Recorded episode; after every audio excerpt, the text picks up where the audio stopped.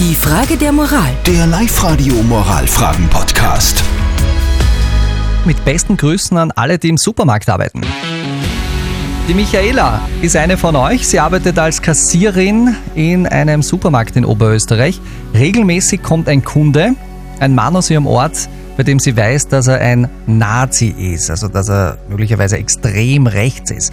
Natürlich muss sie diesen Mann auch bedienen und seine Einkäufe über die Scannerkasse drüber ziehen.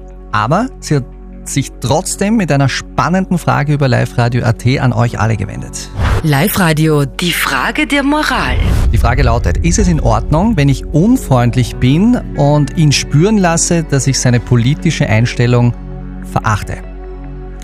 Wir haben die Frage an euch weitergegeben und da gibt's heute eine ganz klare Antwort bei unserem WhatsApp-Voting. Beruf und Privates muss getrennt werden, meinen 95 Prozent von euch.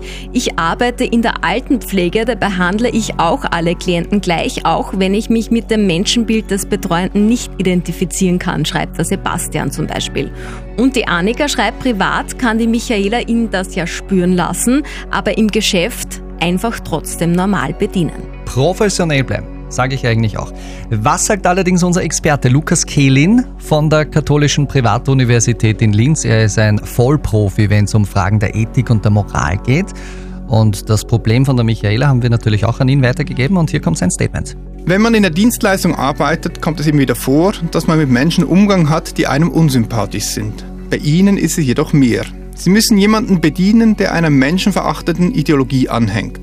Es ist ihr gutes Recht, dass sie dies zum Ausdruck bringen. Und es ist absolut richtig, wenn sie ihn merken lassen, dass sie seine Einstellung extrem verwerflich finden. Dadurch zeigen sie, wofür sie die Grenzen der tolerierten Überzeugungen sind. Das zeugt von einer inneren moralischen Einstellung und Zivilcourage. Mhm, sehr interessante mhm. Antwort, mhm. finde ich, von unserem Experten. Ja. Also es müssen keine Schimpfwörter sein, Michaela, aber Freundlichkeit ist in diesem Fall nicht notwendig.